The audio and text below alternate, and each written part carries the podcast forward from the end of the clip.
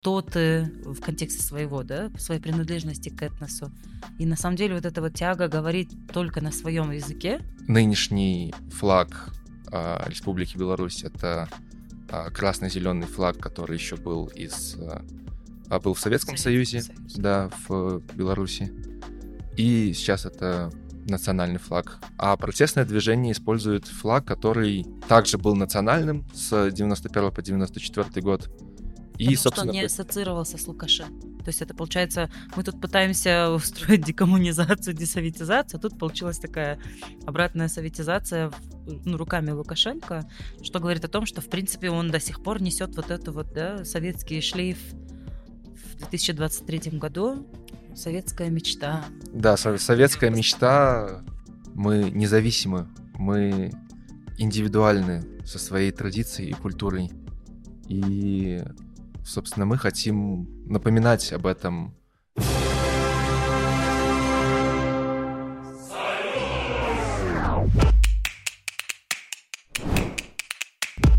Эскимо по три копейки, дружба народов, коммунизм. Устали от романтизации совка? Мы развеем эти и другие мифы в нашем подкасте «Одеколон».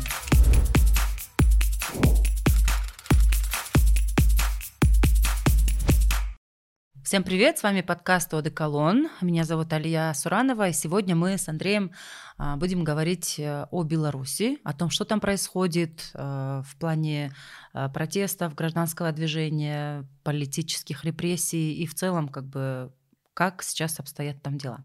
Андрей, давайте вы расскажете сначала про себя, а потом мы начнем наш разговор. Да, с удовольствием. Здравствуйте. А, я Андрей, мне 26.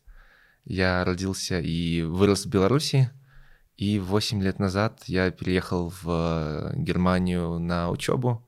Собственно, там отучился и сейчас э, работаю айтишником в Германии допустим, для вот нас, для кыргызстанцев, я думаю, вообще в целом, да, для стран Центральной Азии, Беларусь э, очень такая, не, для нас, я бы даже сказала, закрытая страна, да, очень мало информации, мы мало что знаем о том, что на самом деле внутри там происходит. Все, что мы знаем, это когда Лукашенко, допустим, что-то говорит, или вот они на пару с Путиным, что-то там политические какие-то, да, решения делают, там что-то вместе задумывают, я не знаю. Расскажите, пожалуйста, вот внутри Беларуси, как вообще обстоят дела именно в плане э, гражданственности, да, насколько сильна там вот эта вот э, рука поли, такая вот, да, политических репрессий, можно так сказать. И в целом, как народ как белорусы вообще себя на сегодняшний день идентифицируют? Я так понимаю, что в целом для большинства да, мира Беларусь как бы очень сильно ассоциируется сейчас с Россией, особенно вот да, в контексте последних лет. То, что вот Лукашенко, э, Путин вдвоем все вот эти и военные тоже да, дела, и многие политические решения, они вот как бы сообща да, принимают. Как белорусы к этому вообще в целом относятся? Ну, вот в первую очередь хочется затронуть а, языковой вопрос. Угу. То, что, например, объединяет э, Беларусь и Кыргызстан, это то, что и, и там, и здесь э, два национальных языка. Угу. Собственно, у нас это белорусский и русский, здесь это кыргызский и русский. Угу. Вот. Но надо отметить, что в Беларуси после прихода Лукашенко белорусский язык, собственно, стал очень сильно угнетаться, ужиматься, вплоть до того, что русский язык, собственно, стал абсолютно везде, и это стало ну, абсолютной нормой говорить только на русском языке. Что, собственно, и создает вот эту ситуацию, где Беларусь очень сильно связывают с Россией. То есть не без... Э, как это? Не без ну, то есть по понятным Подтекста. причинам. Угу. По понятным причинам, почему так происходит.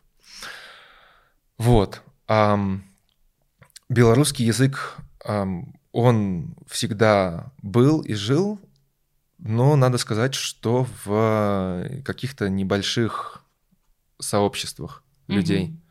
У нас, мне кажется, на весь город было от силы 2-3 школы на белорусском языке, а все остальные на русском. Что само по себе понятно, что, ну, откуда берется связь, собственно, Беларуси и России, если все говорят на, на, русском. на русском языке. Вот. А в контексте этого чувствуют ли себя белорусы частью вот этого вот э, русского мира, да, который сейчас очень сильно муссируется?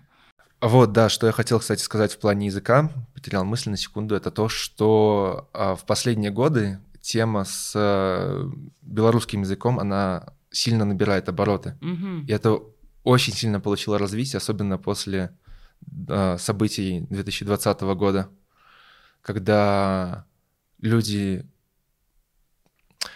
Понимание уже, по сути, было еще до этого, но вот это был, собственно, момент такой, не знаю, как объединение реинкарнации, когда люди поняли, что огромное количество людей готово от, отста, от, отстаивать свою самобытность и свою mm-hmm. независимость от России. Mm-hmm. Вот, поэтому это важно отметить, что есть большое количество белорусов, которые гордятся тем, что они белорусы. И, собственно, хотят жить независимо от, эм, от того, чтобы быть постоянно объединенными с Россией. Это своя культура, это свой язык, это своя, своя экономическая система, свои традиции. Угу. Своя история. Своя история. А вот после 20, э, после 20 года что еще поменялось э, не знаю, в сознании белорусов в целом, да, вот в, в, даже в повседневных разговорах, да, в поведении, э, после вот этих, ну это же были массовые протесты, они это, же не должны были как-то бесследно пройти, да? Это были массовые и мирные протесты, что очень важно отметить, угу. для, что очень не часто для, для нас для, вызов для это было очень удивительно на самом деле. Да, это была на самом деле полноценная попытка мирных протестов и показать того, что власть нелегитимна, как какой она собственно и является.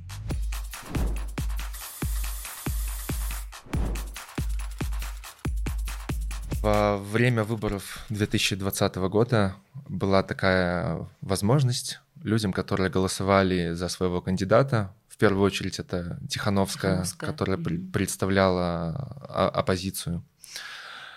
Была возможность а, сфотографировать свой бюллетень и mm-hmm. отправить ее в, ну, собственно, в базу данных, которая собирала и обрабатывала эти фотографии.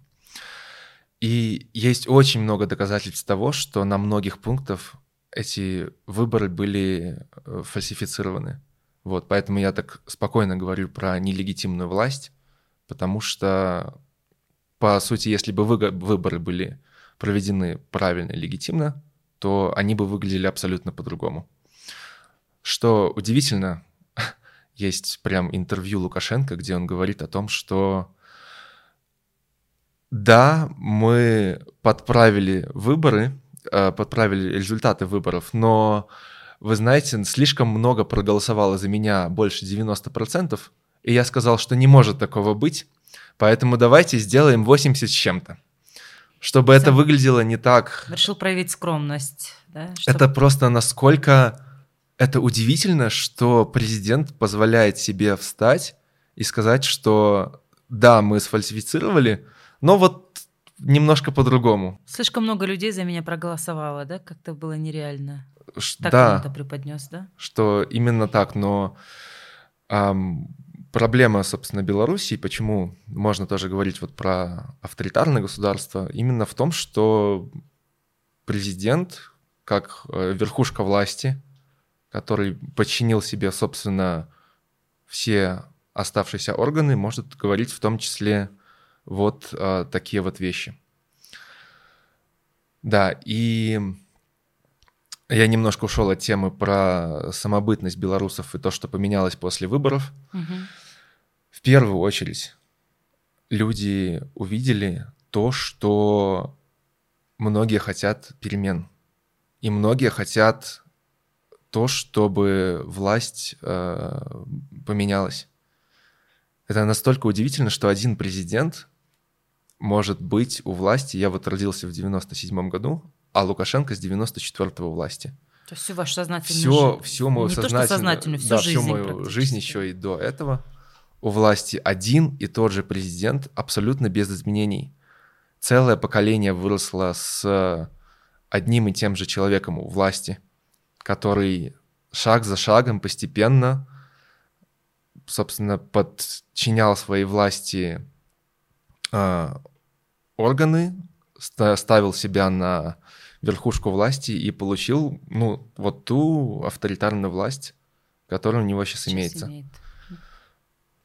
Вот. И поэтому я считаю, что это безумно важное событие 2020 года, которое показало сплоченность и единость а, белорусского народа, то, что они, а, эти люди, собственно, заинтересованы в том, чтобы смотреть в сторону Европы, угу. а не в сторону А, а как там обстоят России. дела с пропагандой?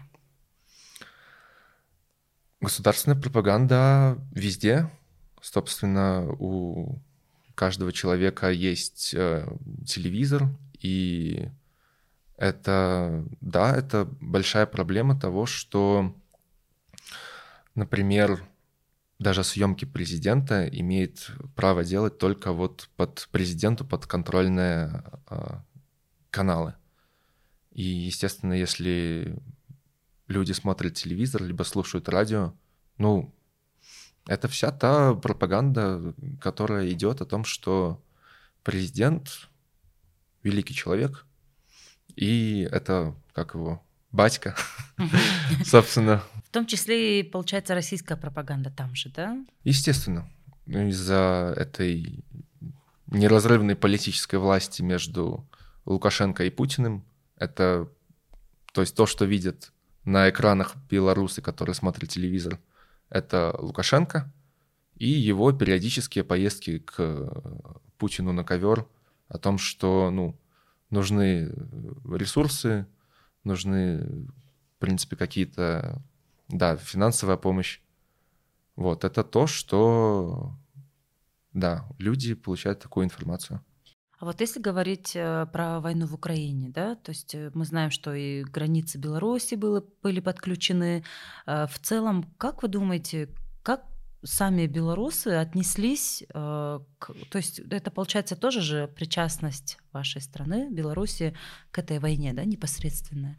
У народа какое отношение к тому, что происходит? Абсолютно, да. И несомненно я хочу сказать, что проблема вот этой вот всей пропаганды в том, что люди, особенно из, скажем так, ну как, об, об, не знаю, это обыкновенные люди, граждане, у которых есть, собственно, своя работа какая-то и, и семья, свои занятия.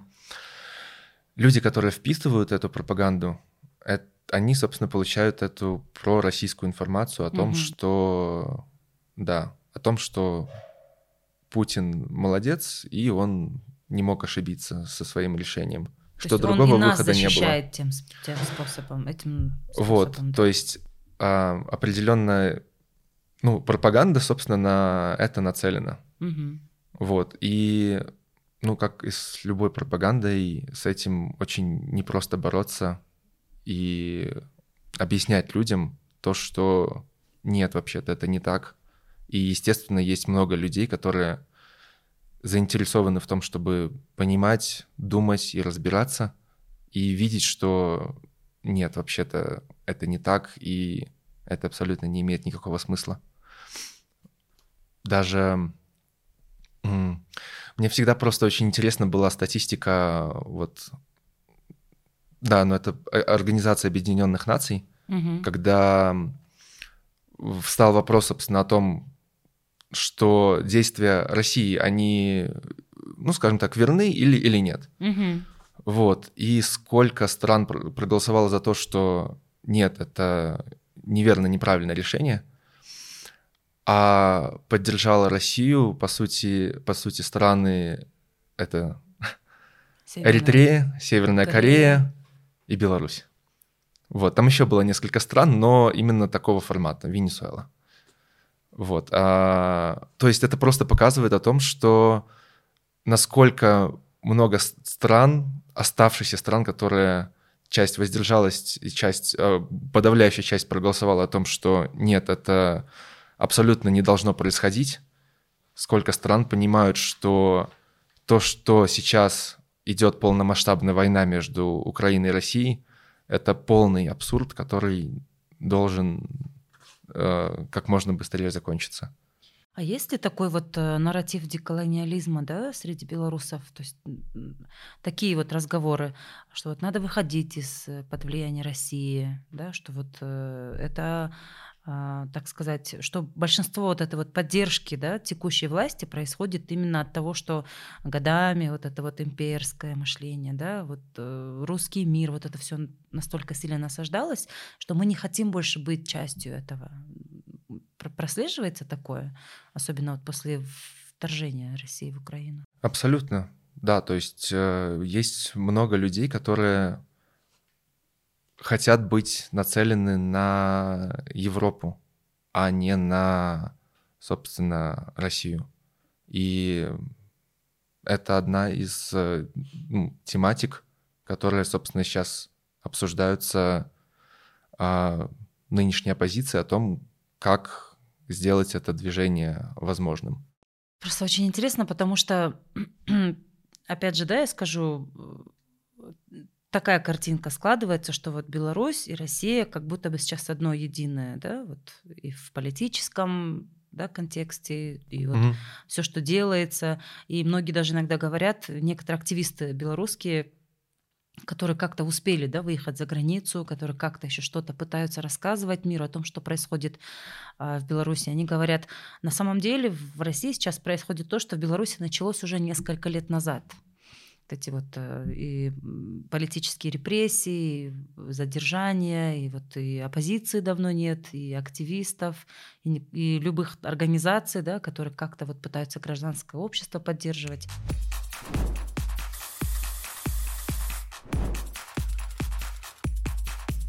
Ну, вы в начале нашего разговора сказали, что в Германии, да, вы проводили акции протеста, хотели донести не только до немецких, да, властей, вообще в целом даже для всего мира, да, рассказать, что вот у нас такие вещи происходят в стране. А расскажите, пожалуйста, как, как, как у вас там консолидация проходит вот, белорусов, про диаспору вашу, чем вы там занимаетесь? Да, это безумно интересная тема, потому что до 2020 года диаспоры как таковой в Беларуси консолидированной ее не существовало. Угу. И вот, собственно, те а, протесты, они сподвигли людей, белорусов а, Германии к тому, чтобы объединяться и проводить, собственно, совместные, совместные акции, совместные мероприятия. Вот, то есть у нас э, стали складываться группы по интересам, образован клуб диаспоры, на, который, который действует по всей Германии. И то есть люди, которые белорусы друг о друге не знали и не слышали никогда, они теперь вместе. У нас есть э, с которым мы, собственно, действуем и можем как-то организовывать сообща нашу полемику, наши, наши а, мероприятия. Вот, у нас стали проводиться в том числе наши белорусские народные мероприятия. Угу.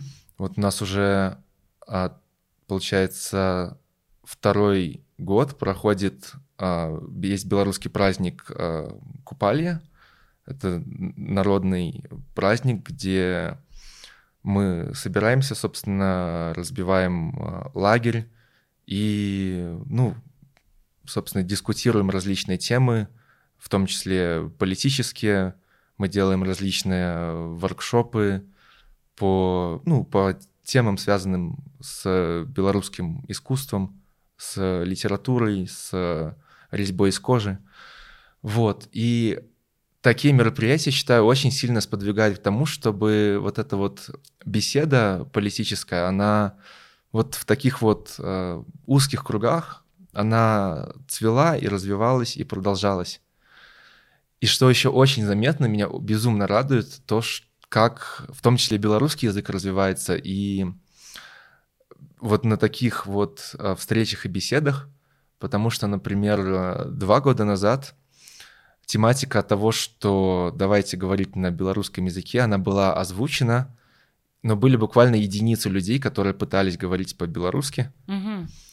Но в этом году это было ну, гораздо больше людей. То есть я бы сказал, в районе 50% людей либо пытались, либо говорили уже только на белорусском между собой. Что, конечно, при количестве там несколько сотен участников, это прям заметное изменение того, что буквально за год люди э, занимались, общались между собой какими-то... То есть у меня есть целая группа друзей, которые между собой общаются только по-белорусски.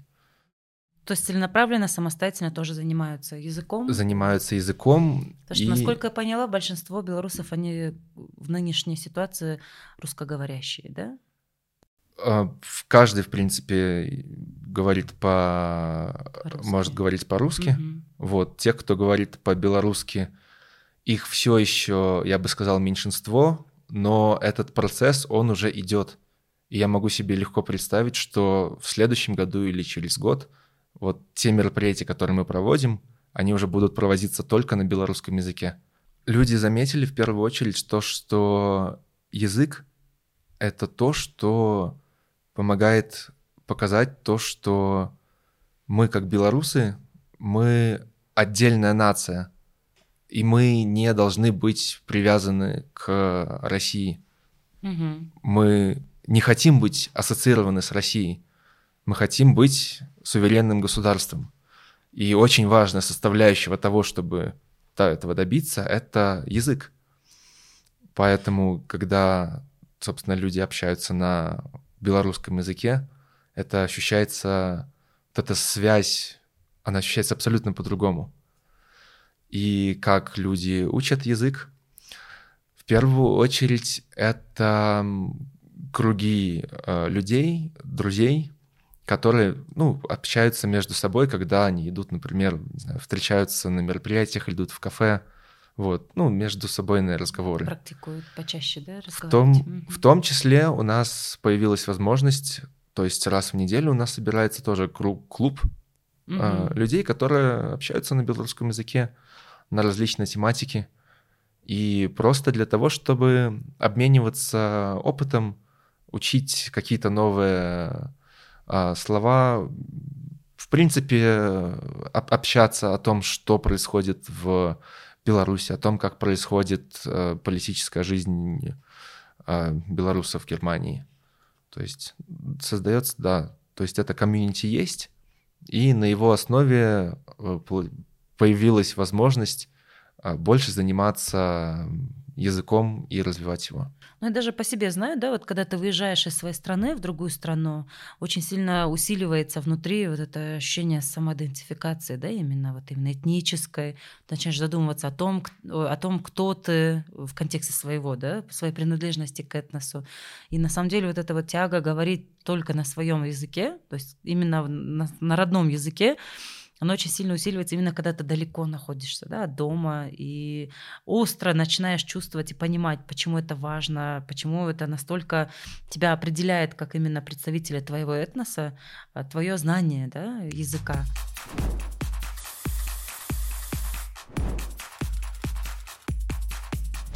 Вот контекст языка и политики, да, допустим, если мы вернемся опять к событиям 2020 года, а я у меня такая информация, что белорусский язык конкретно стал языком протеста, особенно на фоне того, что Лукашенко а, в основном говорит на русском языке. Да? Как это в плане языка происходило? Определенно, да. То есть это очень важная составляющая протестов, которая объединяет людей, что э, люди переходят на белорусский язык. И, да, тем самым, собственно, показывают то, что мы другие, то есть мы, белорусы, мы не связываем себя с нынешней властью. То есть это протест против своей же, то есть власть внутри своей же страны, и ты протестуешь этой власти, говоря на своем родном языке. Да, то есть что, в принципе, даже удивительно, это то, что были случаи, когда люди шли по улице, общались на белорусском языке, и их задерживала полиция за то, что они общались на своем родном языке.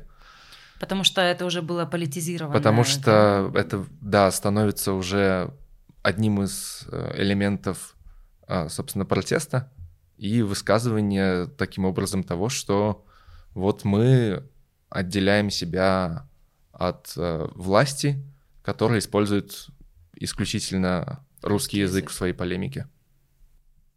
Это очень удивительно. У меня что-то других слов даже нет. Вот это очень удивительно. Ну, к сожалению, да, так.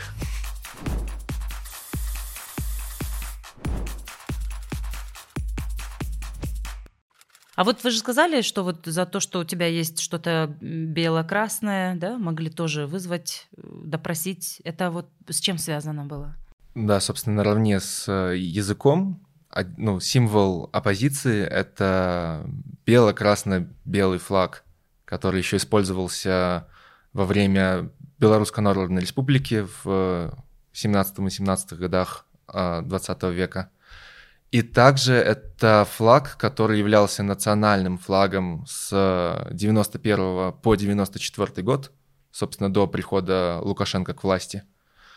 Вот, и этот флаг используется как э, символ, который объединяет все протестное движение.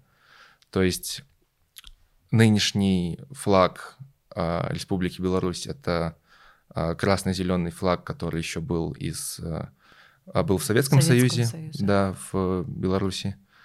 И сейчас это национальный флаг. А протестное движение использует флаг, который также был национальным с 91 по 94 год. Потому и, собственно, что он не ассоциировался с Лукашенко. Чтобы он, mm-hmm. да, чтобы было заметно, что вот эти вот люди, они а, противостоят нынешнему авторитарному режиму. Это очень интересно, как Лукашенко, придя к власти, да, то есть у тебя уже есть флаг новой независимой республики, он взял и вернул обратно флаг, который соответствовал как бы, ну, по дизайну Советского Союза был сделан, да.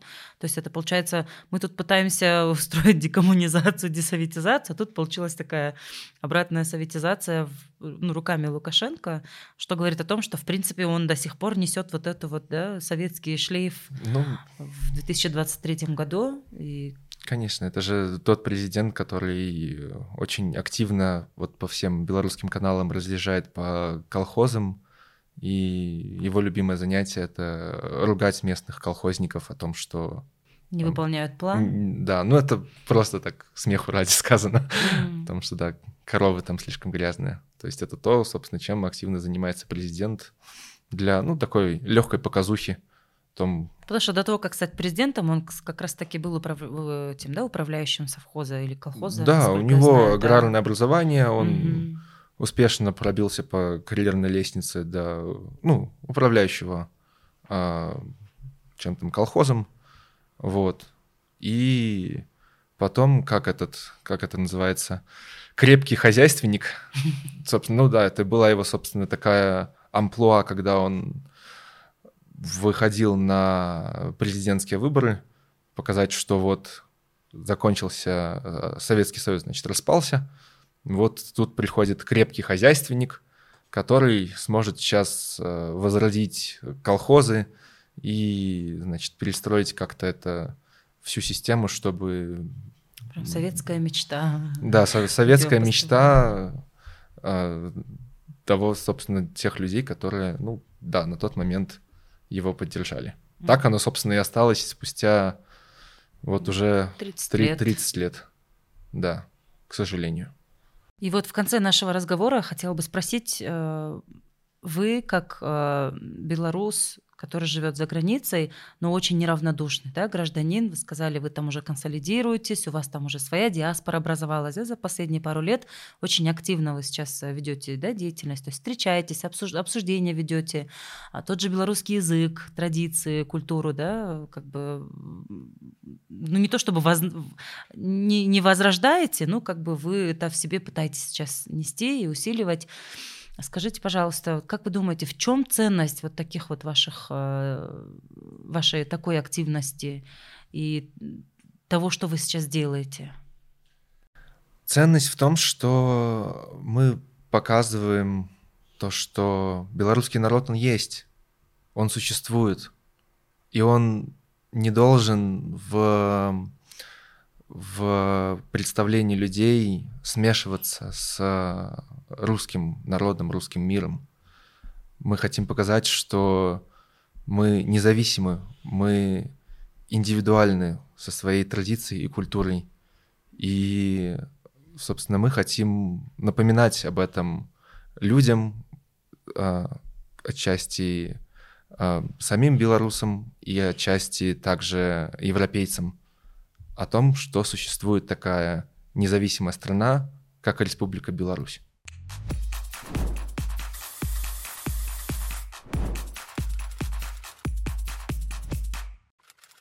Вами был подкаст Адеколон. Подписывайтесь на наши страницы в социальных сетях Баштан Башта. А также, если у вас есть идеи для тем, для наших разговоров, пожалуйста, пишите нам на почту баштанбашта собачка gmail.com. Также вы можете слушать наш подкаст в аудиоверсии на всех подкаст-платформах.